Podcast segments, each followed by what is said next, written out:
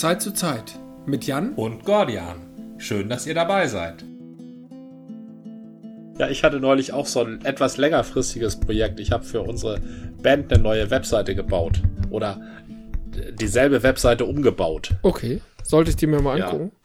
Ja. ja, da kannst du mal einen Blick drauf werfen, was du so für einen Eindruck hast. Ja, ja, gern. So. Mach ich mal. Es ging darum, also die Aufgabenstellung war, die sah zu sehr aus wie ein Blog. Na klar, das Tool ist ja ein Blog-Tool, mhm. aber es soll, soll mehr so einen Visitenkartencharakter haben. Alles auf einen Blick. Man soll sofort sehen, worum es geht, ne? Was ja. das Thema ist. So, und dieses ganze Erzählen und Schwadronieren, nicht, dass die Leute denken, wir sind eine Kabarettmannschaft oder so. Und das war die Aufgabe. Mhm. Ja, und da, das hat mir viel mehr schwer, nicht? aber ja, habe ich dann gemacht. Das ist doch schön. Also diese schweren Aufgaben sind ja eigentlich auch die vielbeschworenen Herausforderungen, die das Leben es, so ja. interessant machen. Ich meine, du kannst mir jetzt die Geschichte davon erzählen. Richtig, ich habe eine Geschichte darüber. Also schwer, es ist, ähm, es ist schwer, aber nicht schwierig. Also es ist auch schwierig, denn ich muss mich immer wieder völlig neu in diesen Baukasten, der da geboten wird, einarbeiten. Und der wird auch ständig optimiert. Also immer ja. wenn du was gelernt hast und das drei Monate nicht machst, dann kannst du wieder völlig vergessen, was du gelernt hast. weil, weil sie wieder irgendwas verbessert haben. Und dein Wissen ist hinfällig. Es war allerdings schwer im Sinne von, es, ich musste mich überwinden, das zu tun. Denn ich wollte ja eine blogartige Webseite haben. Äh, und? Ja, die Jungs von der Band wollten das nicht. Und ich kann das auch irgendwie so ein bisschen einsehen, weil wir ja auch an die Öffentlichkeit wollen. Wir wollen ja unsere Kunst auch verkaufen.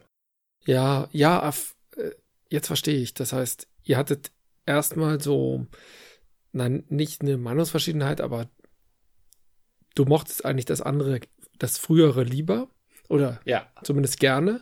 Und du warst ja. derjenige, der in diesen Change gehen musste. Ne? Das ist Change Management an sich selbst. Also, oder, Richtig, ja, so kann man das wohl sagen, ja. Oder die anderen haben das mit dir gemacht. Ja, also die haben das ja auch ganz nett gemacht. Also die achten, also ich habe da viel Achtung erfahren, dass ich die Arbeit überhaupt mache. Ne? Ja. Und äh, aber das, es war eben auch deren Herzensangelegenheit. Also verstehe, verstehe. Das heißt, die haben dich erstmal wertgeschätzt, mhm. da, dann unauffällig runtergemacht? Nein, sie haben einfach ihre Argumente dargelegt. Und ich habe dann auch irgendwann gesagt, ich sehe das zwar nicht ein, was ihr da erzählt, aber ihr seid drei, ich bin einer.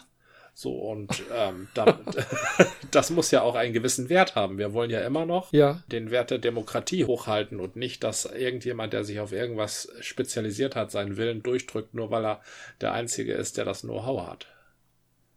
Wieso, das wäre doch eigentlich ein ganz gutes Argument. Aber ihr kommt da ja alle nicht ran, ich ja. Vergesst es. es, ja, es, ob es ein gutes Argument ist, das sei mal dahingestellt. Nee, nee, also, nee, nee. Es, nicht als Argument, sondern einfach nur als Tatsache. Es ist, es ist eine Tatsachenfeststellung, auf der man, auf, auf deren Basis man selbstverständlich um, umgehen kann miteinander, äh, allerdings nicht gut und wahrscheinlich auch nicht lange. Ja, und ja, deshalb ja. habe ich darauf verzichtet. Ist ein guter Ansatz, ja. Nee, würde ich wahrscheinlich ja. auch nicht machen. Ist immer die Frage wert, ob es sich äh, langfristig lohnt. Nachhaltig wollen wir ja sein, nachhaltig.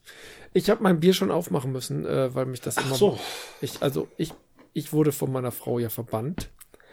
Ja. Da wir ja Fernseher und ähm, Desktop-Computer in einem haben irgendwie. Ja. Und sie heute unbedingt Sport sehen will. Ähm, habe ich dann gesagt, ja, ja, ich mache das dann auf meinem, äh, auf meinem von wem, aus, auf unserem Notebook.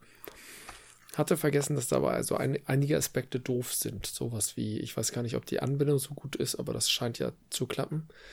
Ich weiß nicht, ähm, ob ich das alles so schnell eingerichtet kriege. Ja, ging halbwegs schnell, immerhin mhm. jetzt.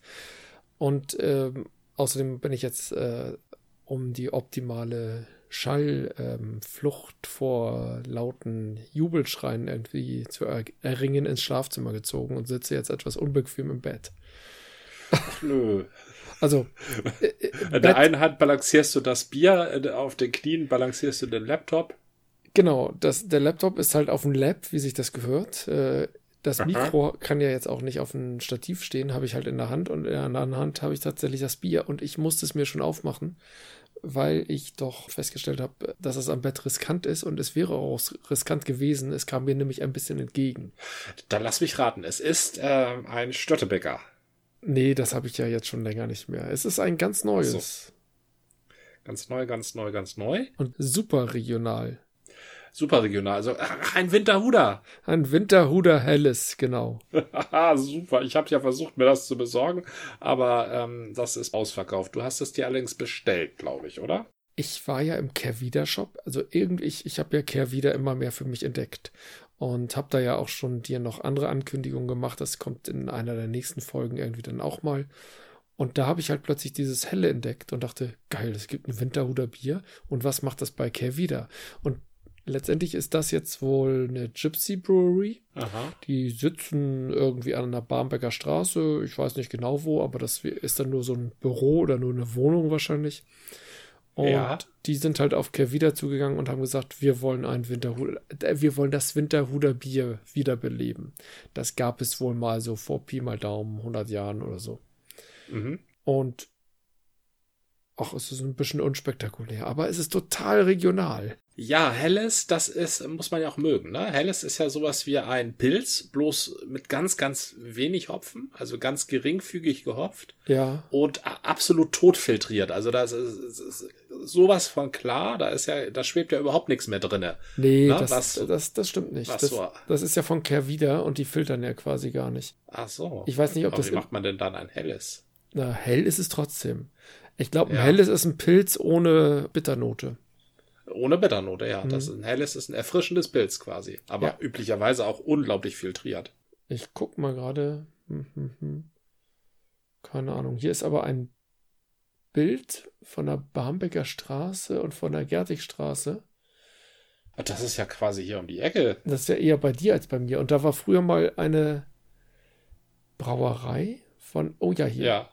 Die, die Winterhuder Brauerei von 1880 bis 1974 direkt an der Barmbecker Straße. Sie versorgte die Hamburger damals schon mit extrem guten Bieren. Das ist schon damals mit extrem guten Bieren. Punkt. Ja, Punkt, so, so wie heute Punkt. auch. genau. Jetzt auch wieder. Jetzt auch wieder. Es ist wiedergekehrt. Kehr wieder. Hammer. Ich überlegte kurz, ob das die Kampnagel wäre, aber das wäre Quatsch. Die machten ja andere Sachen und das muss auch auf der anderen Seite sein. Das muss die andere Seite sein, ja. Ja, da ist jetzt auch schon der dritte Neubau seit 74.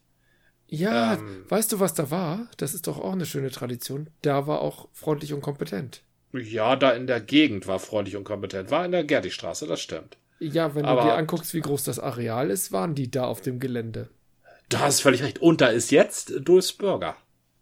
Dulfs Burger, haben wir auch schon von gesprochen. Du hast recht. Ja, ja quasi unsere Ecke. Also, also nur leckere Sachen. Also gut, ja, freundlich richtig. und kompetent war nicht lecker, aber immer äh, kulturell, kulturell lecker.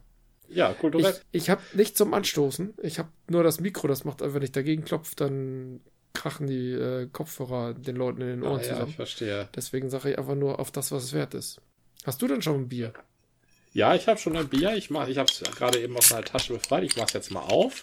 Und man hört vielleicht, das ist ein Bier das mit Kronkorken. Es ist ein Bier mit Kronkorken, das hast du ja nicht so ja. oft. Du, du bist äh, ja immer, du bist, nee, regional ist nicht dein Hauptthema, manchmal schon, aber du bist eher saisonal und zwar ja. ge gerne zeitversetzt. Vielleicht auch ein bisschen dem geschuldet, dass wir aufnehmen, bevor wir senden, manchmal auch durchaus mit zeitlichem Abstand. Was ist denn deine, in welcher Saison befindest du dich denn gerade? Ich befinde mich gerade in der Saison des rückgratlosen, seelenlosen Hinwendens an die gesichtslosen Multis, die ihrerseits gnadenlos auf diesen äh, Kraftzug aufgesprungen sind und selber eigene Kraftlinien produzieren. Du hast ein Manufakt äh, ein Braufaktum? Braufaktum ist ein gutes Beispiel. Braufaktum von, äh, von Radeberger. Radeberger. Ja. Oder aber auch sehr beliebt ist ja das Grevensteiner von Feltins, was auch ein schönes Bier ist. Ja, ja.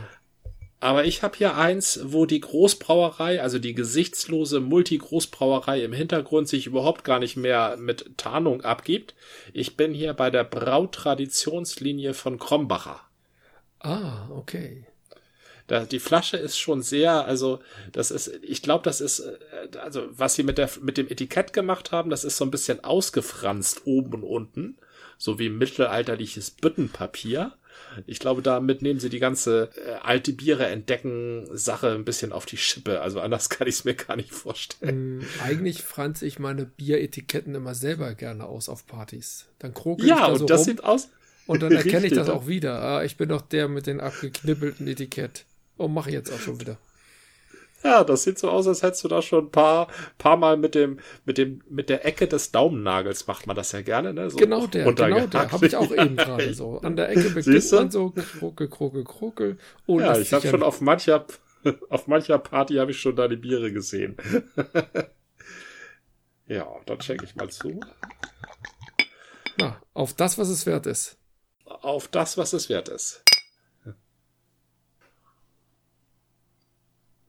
Ja, Ich muss dir sagen, ich bin im Moment richtig von der Arbeit aufgekratzt. Nee, nicht aufgekratzt, also so richtig, ähm, ja, durch.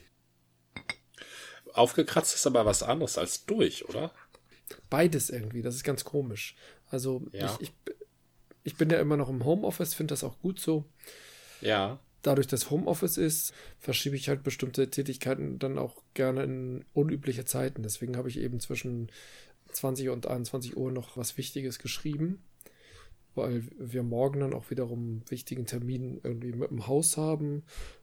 Dieses aus dem Rhythmus, aus dem üblichen Arbeitsrhythmus kommen, ist eigentlich für mich in Ordnung, aber wenn es halt heikle, dringende Sachen sind, dann komme ich auf so einen Aktivitätslevel, der um diese Zeit für mich nicht üblich ist. Da mache ich eher gemütlich Podcast, kümmere mich ums Mhm. Fernziehen-Archiv jetzt ja wieder verstärkt, twitter ein bisschen rum, solche Sachen. Und äh, oder, oder man guckt halt so seine Serien auch gerne um die Zeit. ja, Und wenn man aber irgendwie dringende, ganz wichtige Aufträge für die Arbeit macht, die tatsächlich auch irgendwie im, na, nennen wir sie mal systemrelevant, äh, ohne jetzt zu sehr ins Detail zu gehen, dann fühlt man sich, na, ich will nicht sagen wichtig, aber man fühlt sich unter diesem besonderen Druck. Das ist jetzt notwendig, das muss jetzt passieren und es muss auch noch ordentlich passieren, fehlerfrei und man muss die Leute richtig ansprechen und so weiter. Es geht eigentlich nur um, ich, ich bin nur Koordinator, das heißt, ich muss ständig irgendwelchen Leuten mailen, da den richtigen Ton finden, die richtige Person natürlich auch noch, andere in CC nehmen, wieder andere lieber nicht. verstehe. Man muss halt immer darauf achten, wie man es halt diplomatisch richtig macht, um den besten Erfolg zu äh, oder das Ergebnis äh, zu erzielen, was man halt möchte oder braucht oder soll. Und das setzt mich tatsächlich in so einen positiven bis halb positiven Stresslevel. Und der kickt auf der einen Seite und auf der anderen Seite powert er wirklich aus. Ja, das trifft es schon. Ja. So. Also es ist, hat so eine Doppelfunktion, könnte man sagen. Aber das ist ein, ein positiver Stress. Du hast den Eindruck, dich da nicht unter Zwang mit zu beschäftigen, sondern unter dem Aspekt, dass du eine dich ausfüllende Tätigkeit gestaltest. Ja, es, ein, ein gewisser Zwang ist schon in den einzelnen Punkten da. Ich habe mich ja einem bestimmten Aufgabenkomplex sozusagen freiwillig unterworfen und gesagt, ja cool, das mache ich. Spannendes Thema, ich kümmere mich drum. Und dann sind natürlich bestimmte Sachen gesetzt, um die ich mich kümmern muss. Ja. Ja, klar, das kann dann schon mal stressen. Positiv, ich sage ja ganz bewusst positiv bis halb positiv. Ich empfinde es im Moment, wie gesagt, als sehr motivierend und man kommt sich auch immer ganz wichtig vor. Und gleichzeitig merke ich aber auch so, ach, jetzt ist mal ein Feierabend auch nicht ganz schlecht um Viertel nach neun. ja. Ja, ja. Ich meine, dafür habe ich den Tag über mich ums Kind gekümmert und so. Es ist ja nicht so, dass ich den ganzen Tag durchacker, sondern Ja. die Arbeit anders verteile. Aber dadurch, dass ich die anders verteile, wird das Ganze halt unstet, ne? Ja. Du hast natürlich in deiner, du arbeitest frei beruflich und kannst sowieso dir ganz viel selber einteilen und bist durch Deadlines irgendwie gebunden und ähm, Ja. hast aber jetzt schon von, du bringst von dir aus schon über Jahre eine starke eigene Organisation mit. Ja, das ist richtig. Das ist eine gewisse Notwendigkeit. Ja, es ist allerdings auch nicht so die ganz große Unabhängigkeit.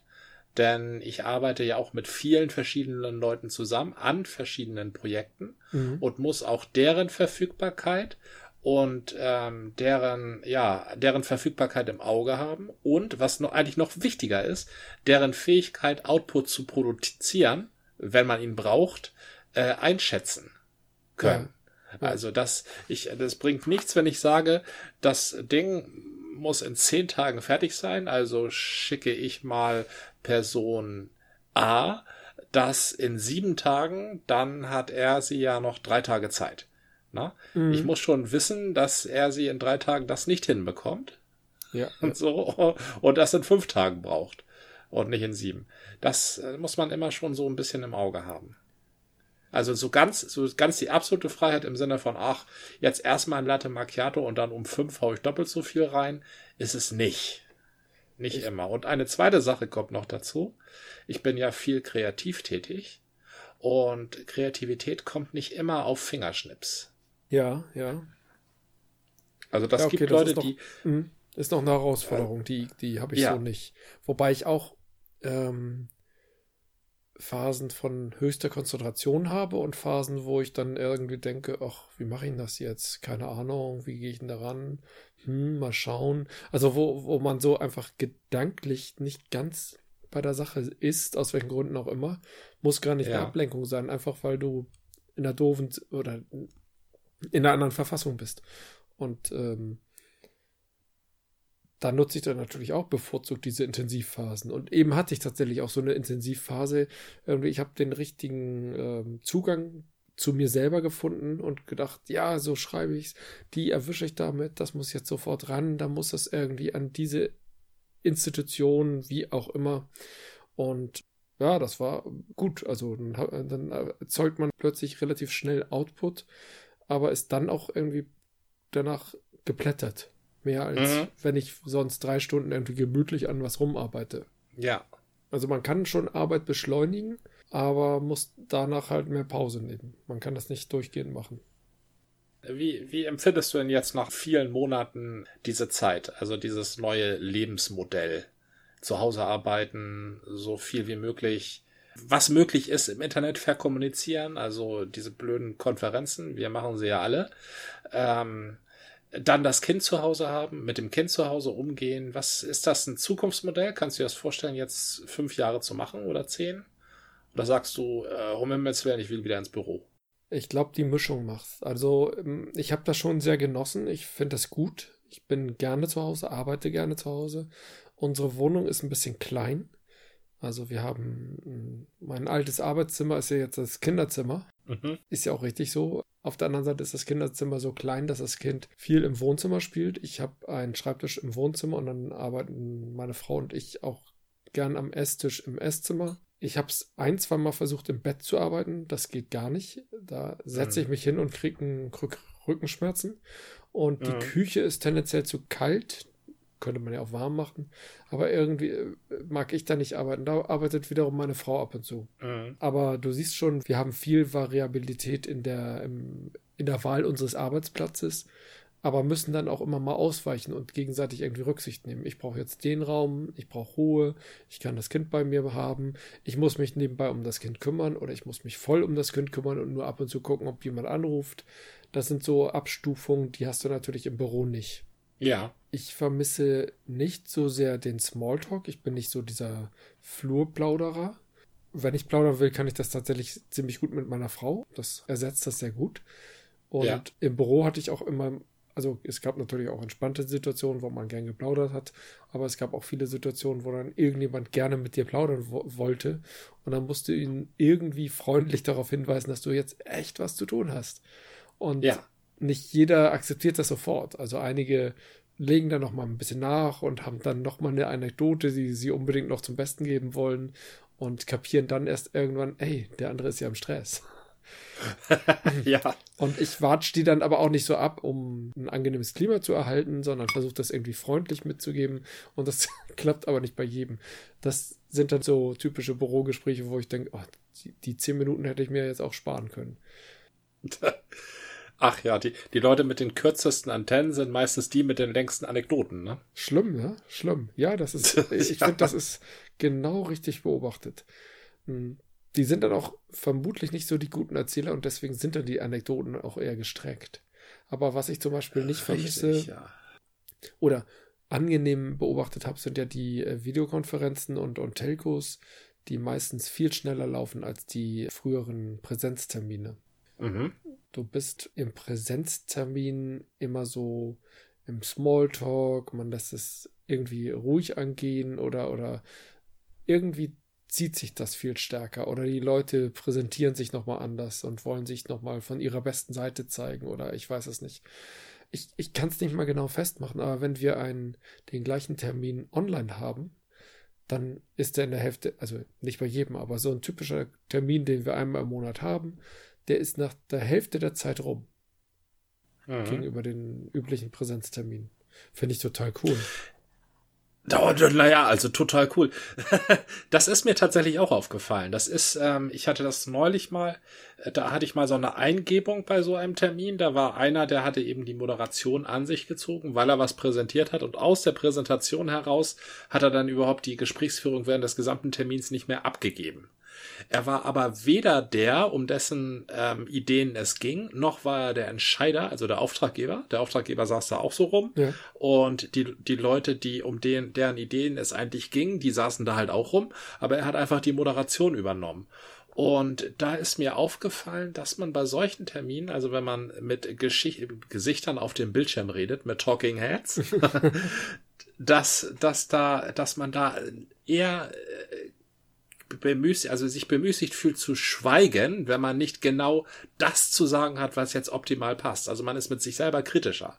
Man blat nicht einfach so raus wie in einem Treffen mit Leuten am Tisch. Also jedenfalls Ja. geht es mir Ja. so.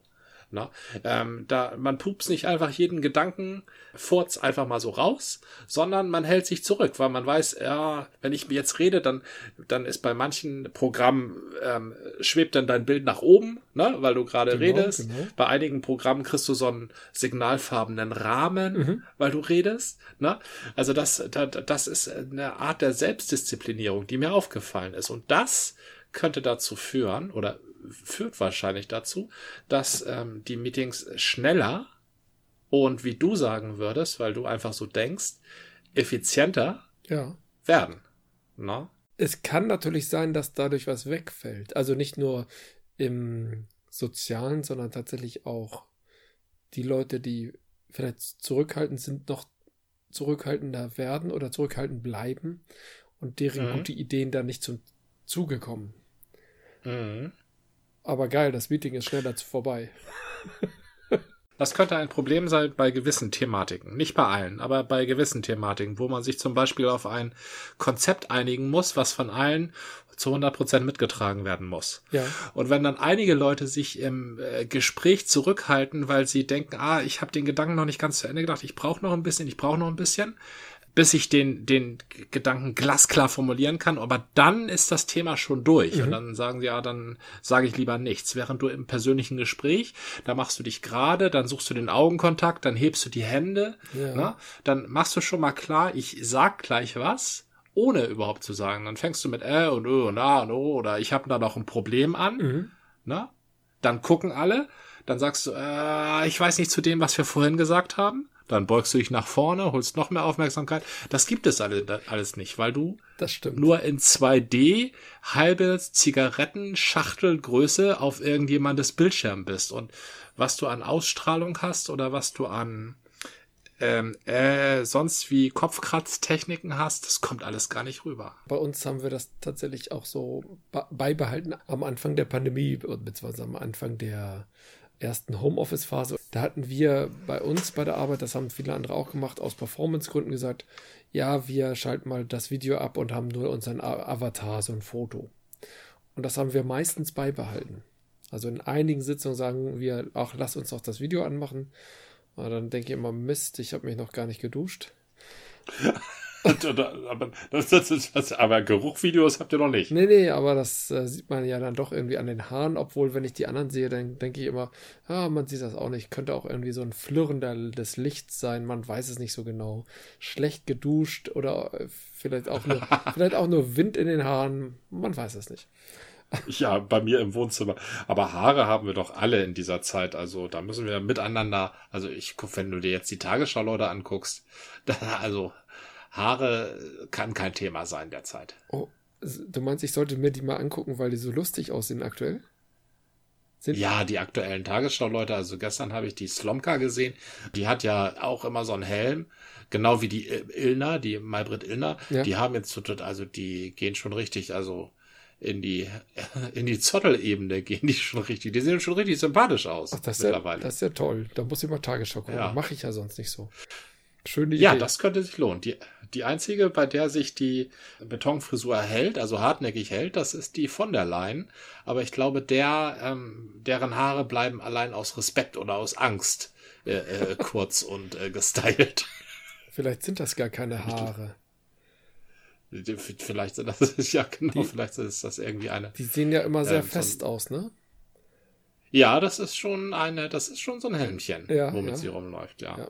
Aber ich glaube, die kriegt sie einfach so diszipliniert. Also wer sieben Kinder diszipliniert bekommt, der bekommt auch so ein paar, so ein paar Haare diszipliniert. Ist aus diesen sieben Kindern eigentlich irgendwas geworden? Man hört ja nichts von denen, ne? Ja, also das heißt ja schon, dass etwas draus geworden sein muss, ne? Ach so. Also Kinder, von denen man hört, das ja, sind ja, ja meistens so diese verkommenen zweite Ebene adeligen Kinder aus London oder so. Ja. Äh, von denen hört man so. Verstehe, verstehe. Ne? Nee, dann ist alles gut, dann mache ich mir keine Sorgen. Äh, dann ist sie so geht's in die Richtung von Tiger Mummy wahrscheinlich, ja. Ja, das, das nehme ich mal an. Ich glaube, das hat man mit ihr nicht anders gemacht. Naja, sie entstand ja auch einer anderen Generation. Das ist richtig, ja, das stimmt. Albrecht war der ja, wie, Vater. Wie wir alle mittlerweile. Wir sind ja, unsere Generation geht ja, unsere Generation verliert ja so langsam die Haftung, habe ich, hab ich mitbekommen. Die Bodenhaftung? Es drängen die... jetzt so die U30s nach. Also, und, äh, ja. Moment, Moment, wie wir verlieren die Haftung? Naja, wir sind ja auch schon um die 50, ne? Ja, und? Wir sind ja, wir sind ja nicht mehr die, die jetzt alles gestalten und ähm, die Themen setzen und so. Jetzt kommen ja die, jetzt kommt ja die 30er-Generation, also die, die 20 Jahre jünger sind. Das sind ja die, um die es jetzt gehen wird. Ich dachte, die Entscheider treffen immer die Themen. Ah nee, die Entscheider entscheiden. Die Themen gesetzt werden natürlich. Die Entscheider entscheiden, die. Ja. Na, die Themen, die Themen, das haben wir ja genauso gemacht. Wir haben möglichst schrille Themen gesetzt, um die Entscheider vor Zwänge zu setzen und uns dann mit einem von den Themen dann doch durchzusetzen. Den Atomausstieg? Äh, ja, zum Beispiel. Ja, ja. Den Atomausstieg. Stimmt, ja, wir waren vor war 20 so Jahren. Projekt. Wir waren vor 20 Jahren auf ein Sternekonzert, das zufällig auch noch eine Demo war. Nein, Richtig, und nein da das, war, das war der zweite Ausstieg. Das war vor 15 Jahren, glaube ich. Nee, das ist. Vor 15 Jahren, ne? Ja, vor 20 Jahren kann nicht sein. Nee, Moment, das ist doch noch kürzer her. Wann, wann ist äh, diese Merkel-FDP-Mischpoke auf die Idee. Achso, die haben dann gesagt, nee, Atom machen wir doch. Und dann, irgendwann kam Fukushima. Ähm, genau. Das ist dann doch erst 12, 13 Jahre her. Da waren wir auf dem Rathausmarkt. Genau. Und da ging das plötzlich alles ganz schnell. Naja, aber wir waren da Mitte der 30er. Insofern passt es doch ganz gut. Ja, ja, ja. Ja, richtig. Ja, und jetzt sollen die, Le jungen Leute sich mal selber was ausdenken. Ich bin da offen für, also ich muss, ich muss keine Themen setzen. und ähm, ja. Apropos Sterne, das hatte ich gerade erst mitgekriegt. Ähm, die spielten vor, äh, Quatsch, vor, ähm, im letzten Jahr auf dem Reeperbahn Festival, als es ja kurz mal die Idee gab, man könnte das mal mit Konzert versuchen. Ähm, ja. Was ja irgendwie alles ganz dünn besucht war und so. Das war ja alles ganz streng Hygienekonzept positioniert. Und da waren eben auch die Sterne und dieser Auftritt kam jetzt äh, vor einiger Zeit ins Netz, irgendwie durch eine Radiosendung und dann kannst du das ja später noch abrufen und so, alles ganz cool. Ja.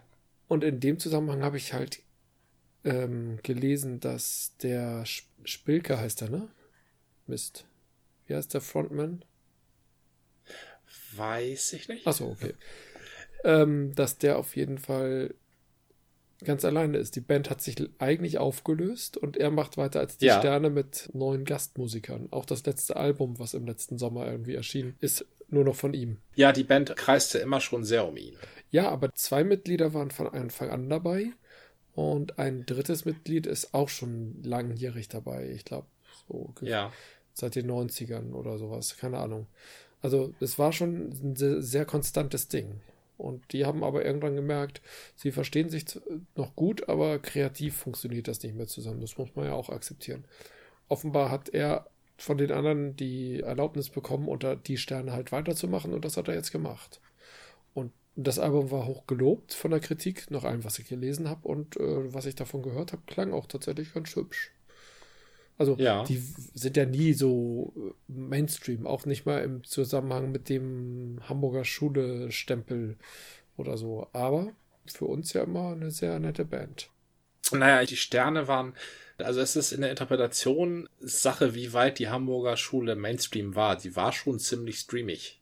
Nee, ja, ja also nee, ich meine äh, nicht mal innerhalb der Hamburger Schule Mainstream. Also die gehörten auch zur Hamburger Schule nicht als deren Mainstream an. So rum. Also nicht der Main Mainstream, ja. sondern der Hamburger Schule Mainstream. Also ich sehe die neue Hamburger Schule, also die nach Blumfeld Schule, das, die sehe ich eigentlich schon geprägt durch die Sterne und Tokotronic. Die Sterne waren eher so die Rolling Stones, also die waren rockiger. Und Tokotronic waren eher so die Beatles, also die waren bedächtiger, hintergründiger. Aber die Sterne waren doch Protagonisten der Hamburger Schule. Ja. Würde ich schon so sagen, ja. Dachte ich auch immer, aber Moment mal. Also ich glaube, die Beatles und die Rolling Stones muss man anders differenzieren. Die Beatles waren Musiker und die Rolling Ja, bitte, die Rolling Stones, die haben ein gutes Stück gemacht aus meiner Sicht. Sympathy for the oh. Devil. Das ist, ein, das ist ein wirklich gutes Stück. Aber ja. sonst war da echt, also die Rolling Stones waren Provokation, die Ro Rolling Stones waren Pose, die Rolling Stones waren, wir sind die geileren. So, das steckte da auch drin. Ja. Da war doch ja, nicht ja. musikalisch, also ich, die, die haben letztendlich den Punk vorgegriffen, ohne Punk zu sein. Also die wollten provozieren, ja. sie wollten keine aufwendige Musik machen, sondern runterschrubbeln. Natürlich nicht ganz nur Punk, aber ich, ich konnte mich ja nie für die Rolling Stones begeistern. Das höre ich da schon irgendwie raus, ja. Das, ich, okay, das, ich äh, bin die Beatles. Blieb mir nicht verborgen. ich bin, ich bin auch nicht die Rolling Stones. Ja. Also ich habe äh, wirklich nicht. Also ich bin auch nicht unbedingt die Beatles, aber schon eher. Ja, die Beatles sind musikalisch. Also die Beatles sind erstmal bis auf Ringo Starr und selbst der hat ein tolles Lied geschrieben. A Little Help from Our Friends. Ja. Äh, hat er allerdings, hört man so unter der Hand, hat er ein bisschen Hilfe gehabt von seinen Freunden dabei. Aber so heißt ja auch das Stück schon. das ist ein solides Stück. ähm, während die Stones tatsächlich nur zwei Komponisten haben. Insoweit als, ja, aber die Stones und die Beatles kannst du nicht vergleichen, weil die, ja, kannst du schon vergleichen. Nee, man kann sie nicht Die Stones sind in erster Linie rockiger. Ja. Die Stones sind Rock. Ja. Ne? George Harrison ist ein überirdischer Gitarrist, der ist wirklich gut. Keith Richards ist ein Gitarrist, der ist gut insofern, als dass er mit wenig auskommt. Also der macht nicht so viel. ne? Aber das, was er macht, macht er genau dann, wann er es machen sollte. Das ist schon eher Rock, während die Beatles ja in alle Richtungen gegangen sind. Ja. Aber wenn sie rockig waren, waren sie eigentlich nicht sehr gut. Na? Ne? Also das, das stimmt, das war, das war gar nicht deren Hauptding. Das haben die aber auch irgendwann gemerkt ja. und haben sich selber immer wieder neu erfunden und Dinge ausprobiert und sowas. Richtig, ja. Na gut, ich, vielleicht und muss ich eine Sache sagen, die. Ich sag nicht, dass die Rolling Stones schlechte Musiker sind, das meine ich nicht, aber die Musik, die sie halt sich ausgedacht haben, sehe ich auf einem ganz anderen Niveau als das, der, das von den Beatles. Also ja. das eine ist, äh, denen fehlt halt der, der Variantenreichtum. Also nicht jede Band muss variantenreich sein, das ist ja gar nicht der Punkt. Ich erwarte auch von den, obwohl die Ärzte sind auch variantenreich, aber egal. Vielleicht nicht so wie die Beatles. Nicht ganz so, aber auch schon sehr variantenreich. Ja, das ja, das stimmt, also, das stimmt. Farin Urlaub ist als Gitarrist weitestgehend unterschätzt. Das ist ein sehr guter Gitarrist, ja. der auch sehr viele verschiedene Stile drauf hat. Mhm. Das ist ein solider Folk-Gitarrist, also das, allein das Gitarrensolo bei Micha der Cowboy. Das Gitarrensolo bei Micha ja. der Cowboy muss man sich erstmal überhaupt ausdenken und dann muss man es auch noch spielen können. Das sind, und dann ist er aber auch ein solider Metal-Gitarrist. Das hört man, das hört stimmt, man ja. überall immer wieder. Ja. Also die, die Ärzte sind, und dann haben sie auch noch drei Sänger und drei äh, Komponisten. Genau, sie ja, haben drei Komponisten, auch wenn Rott ja. jahrelang im Hintergrund blieb, weil er war ja der, der Bassist. Der, der neue, der, Der, neue neue, Bassist. der neue. Bassist der Ärzte, genau. Ich habe ja noch Hagen kennengelernt. War aber auch eher komisch. Ah, der, der Incredible Hagen, ja. ja, ja, ja. Kennengelernt. Ja, ich habe ja noch Sani kennengelernt. du hast ihn gesehen? Ich habe Sani tatsächlich auch mal gesehen, da war er allerdings schon alleine. Ach so, okay. Ja, aber ich habe, nee, die Ärzte mit Sani habe ich nicht gesehen. Also ich habe das erste, erste Konzert erlebt, da war Sani, ich glaube ein Jahr waren die da schon getrennt und da hatten die Mhm. irgendwie zwei, drei Bassisten ausgetestet, unter anderem in Incredible Hagen, was aber alles ja nichts wurde und die wurden ja auch nie feste Bandmitglieder, auch wenn sie dann in der Nee. Bravo mit äh, promoted wurden, so auf einer eigenen Bildstrecke oder sowas. Also war auch ein bisschen merkwürdig alles Ja, ja, die Ärzte haben tatsächlich Variantenreichtum, den sie erst nach der Neubegründung oder in der Pause so das erste Mal haben aufkommen lassen, dass Farin auch immer wieder sich sehr für Ska und Reggae begeistert, zum Beispiel. Wobei ein Freund von mir hat, äh, der eigentlich sehr Ska und Reggae mag, insbesondere Reggae, hat gesagt, dass er Farin für einen ganz schlechten Reggae-Musiker hält, weil er irgendwie das mit dem Rhythmus nicht so drauf hat. Und da war ich so am Ah. Überlegen und äh, mir ist das nicht so. Also ich überlegte, ob ich nicht rhythmisch genug bin oder ob ich da irgendwas anderes höre. Aber da er halt ein sehr großer Reggae-Fan ist, dachte ich mir erstmal, na, wird wohl was dran sein. Aber ich mochte Ja. Farins Reggae-Stücke eigentlich immer sehr gerne. Also die haben halt Ja. immer noch den Spaßfaktor. Und außerdem kann ich ihm. Was ist das Gegenteil von nie verzeihen? äh, ich bin ihm ewig dankbar. Ja, äh, in etwa, dass er zu, die Busters so schön promotet hat. Die Busters hatten immer schon einen eigenen Stand, aber mit Fahrrädern nochmal zusammen eine Phase zusammen zu haben, das war einfach auch sehr cool. Richtig, das, das hilft, ja. Natürlich ist für Puristen der Alleskönner nie gut genug. Das kann er ja gar nicht sein. Stimmt, Na? ja. Weil er sich ja auch nicht zu 100% der einen Sache verschreibt. Er verschreibt sich halt zu 100% allen Sachen. Das heißt, jeder einzelnen Sache nur in einem Anteil, in einem gewissen Maße. Und da wird natürlich der Reggae-Fan, wie auch der Metal-Fan, wie auch der Cowboy-Lied-Fan nie sagen, ja, das Country. ist, ein, Country das ist und einer von Cowboy. uns. genau, das ist einer von uns. Aber man muss, man muss einfach das Around, das Around-Talent Ja, anerkennen. Und er trägt auch die Musik, das ist ja auch wiederum nicht leicht. Das sind eigentlich drei Leute. Ne? Es ist ein Bass, es ist eine Gitarre und es ist ein äh, reduziertes Schlagzeug. Bela spielt ja ein reduziertes Schlagzeug. Mhm. Ich glaube, der hat keine Congas zum Beispiel. Der steht ich ja glaub, auch immer, ne? Also wenn er das heute Richtig, noch macht, weiß genau. ich nicht, ist ja schon ein bisschen älter. Aber das, das fand ich immer, war ein Markenzeichen der Ärzte, dass Bela steht. Und deswegen Ja. auch äh, ganz andere Möglichkeiten nochmal hat. In den Videos wie in den Ja, Konzerten.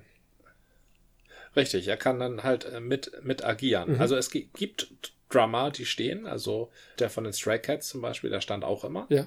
Und das hat der, der Musik auch so einen gewissen ähm, Drive gegeben, aber der hat genau, dann nicht genau. gesungen. Genau, das ist dann auch noch ein Punkt. Bela war in meiner Wahrnehmung auch der erste Musiker, der intensiv mit dem Headset gearbeitet hat, beziehungsweise mit dem Bügelmikrofon. Weil er es natürlich Richtig, brauchte. damit hat man ihn immer gesehen, Genau, ja. genau. ja. Und das fand ich halt immer cool. Also Bela war immer neben Farin.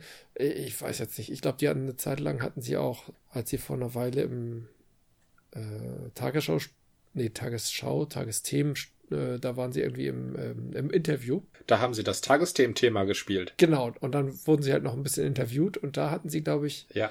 entweder da oder in einem anderen Interview, ich weiß es gar nicht, da haben sie halt auch gesagt, dass sie bei der letzten CD, nee, war doch ein anderes Interview, weil das Thema war ein ganz anderes, bei der letzten CD Hell eben nicht mehr so penibel darauf geachtet haben, dass Farin und Bela ausgeglichen viele Stücke hatten und so. Das hatte mich so ein bisschen daran erinnert, wie bei Star Trek Chetner immer darauf geachtet hat, dass er mindestens genauso viel Regie führt wie Nimoy. Le leider ja leider süß. hat äh, Shatner nicht so eine gute Arbeit gemacht. Und die haben sich ja. Nee. Shatner soll ja auch irgendwie von allen irgendwie zum Ende gehasst worden sein. Also er war natürlich ein Ja. wichtiger Träger, weil er war äh, das Aushängeschild, obwohl ich ja immer Spock viel cooler fand. Aber ohne Kirk ging es halt lange nicht und das war offenbar für die äh, anderen Leute so nervig, dass sie dann im siebten Teil gab es ja keinen Spock. Das war ja dieser Treffen der Generation. Mhm. Und da hatten sie noch Scotty und ach Mensch, Chekhov, glaube ich. Also ich glaube, drei Leute hatten sie noch dabei als seine alten Haudegen-Freunde und die anderen wurden alle Ja. als unterwegs oder schon tot klassifiziert. Und das lag Ich glaube, Zulu auf jeden Fall. Zulu, genau. Ist ja, ja Ähm, Zulu ist ja immer noch nachher noch Admiral geworden, glaube ich sogar. Ja, das heißt ja nicht, dass er deswegen mitspielen muss mit äh, Chetner. Also Ah, ich, Tak ich- Takei. Ne? Doch, ich glaube, der ist da irgendwo Der, ja, rumgeflogen. ja, ich glaube, er war tatsächlich auf irgendeinem Schiff. Ach, da gab es doch diesen Malcolm McDonald war der Bösewicht. Das war der Bösewicht. Übrigens berühmt geworden für seine Rolle des Alex in Clockwork Orange von Kubrick. Ach, er ist Und? der Alex. Ja, Er ist der Alex Ja. und somit auch die Inspiration für das Album, mit dem die Toten Hosen, die größten Konkurrenten der Ärzte, also sozusagen die Rolling Stones der Ärzte, damals Mitte der 80er, Ende der 80er war das, glaube ich, Ende der 80er ihren, ja, ihren zweiten Anlauf zum Ruhm genommen haben, den sie dann auch erhalten haben. Ne? das stimmt. Das, ähm, stimmt. Hier kommt Alex, kommt Alex. Hat, Ja. hat die Hosen groß gemacht, ja. Und Wie sich die Kreise immer so schlagen, oder? aber das ist interessant. Ich mag nicht nur die Stones nicht, ich mag auch die Hosen nicht. es ist Ja. die Hosen waren am Anfang für mich, ja, die, die Hosen waren die lustig. Am Anfang, wo sie lustig versuchten zu sein, waren sie peinlich. Ja. Das Merkwürdige war, die, die Hosen waren immer die, die unbedingt, die waren immer Richtung Alkohol. Die hatten sich zwar auch mal in sexuellen Stücken bemüht, aber das war auch immer nur Proll. Und wenn die Ärzte über Sex Mhm. gesungen hatten, dann war das auch genug Proll. Ich, ich kann nicht mehr sagen, woran es liegt. Die Ärzte waren aber immer witzig. Oder verboten. Oder verboten, stimmt. Die Ärzte waren natürlich Inbegriff, Inbegriff der Grenzüberschreitung. Ja. Stimmt, aber damit war, waren sie auch immer ironisch. Die haben das nicht nur aus, aus Proll und Provokation, äh, Provokation schon. Aber Mhm. die hatten immer auch Spaß daran, genau diese Grenze um ihrer Selbstwillen zu überschreiten und mal gucken, was passiert. Die Hosen haben einen völlig anderen Ansatz. Du, du nennst das Proll. Ja, kann man so nennen. Die sprechen eine andere Form von, die geben dem Publikum etwas anderes. Kommen Die halt aus Ärzte Düsseldorf. geben. ja, und die Ärzte aus Berlin. Ja, dann lieber aus Berlin. Ich, ich behaupte ja, Berlin ist mir näher als Düsseldorf. Ja, die, ja, das kann wohl sein. Mir, mir sicherlich auch, ja. Ich mag aber auch die Ärzte lieber. Ja, ich Die auch. Hosen sprechen ein anderes Publikum an. Die, die Hosen schreiben Hymnen. Machen sie ja heute noch. Ja, Die stimmt. Hosen sind so Hymnen, Hymnenschreiber. Wir haben immer das so und so gemacht und machen das auch heute noch so. und wenn einer was dagegen hat, dann kann er uns mal an die Füße fassen. Das sind so, das sind so Hosensongs. Ja, ja, ja. Du wirst keinen, ähm, ich habe schon immer, ich mache das auch heute und wer das nicht will, von den Ärzten hören. Nee, das ist überhaupt nicht Da deren Thema. gibt's, äh, nee, das ist nicht deren Thema. Die Hosen sind Fußball Aber die Hosen, die machen geeignet. Richtig, genau. Und ich Die bin ja auch kein Hosen Fußballmensch. Sind Fußball. Die Ja. Ärzte sind, was weiß ich, Billard oder Tischtennis. Oder also jedenfalls etwas, wo man still ist, die Klappe hält, andächtig zuguckt und die Kunst bewundert. Das und die Hosen, das ist halt Schweiß Mom- und Moment, Bier. Man sich kann aber Armen bei den liegen. Ärzten auch sehr, also nein, die Kunst bewundern und still zuhört, das sind nicht die Ärzte, die ich kenne. Nein? Also ich habe auch bei den Ärzten durchaus Pogo getanzt und das ist, äh, und man ist wild rumgehopst und das gehört auch dazu. Die haben auch ihre stillen Momente. Ja. Das stimmt, ja. Wenn, wenn, wenn die Ärzte laut werden, dann sind, dann ist es aber kein, jetzt liegen wir uns in den Armen, sondern jetzt mobben wir Elke. Das ist, wenn die Ärzte laut werden. Ja, ja. Ne, bei den Hosen stehst du halt verschwitzt und mit gläubigen Augen äh, auf die Bühne gerichtet, äh, vorne an der Absperrung und äh, liegst hier mit Leuten in den Armen, die du nicht kennst und auch nicht kennen willst und äh, schwankst hin und her. Das, ist, das sind die Hosen. Das, ja. das ist auch nichts anderes als, was weiß ich, diese ganzen Hymnenbands. Das ist halt, ja, das ist Hymne, das ist Ja. Rock mit Hymne. Das machen das die Hosen. Und das, das können sie auch machen, weil sie halt einen Frontman haben.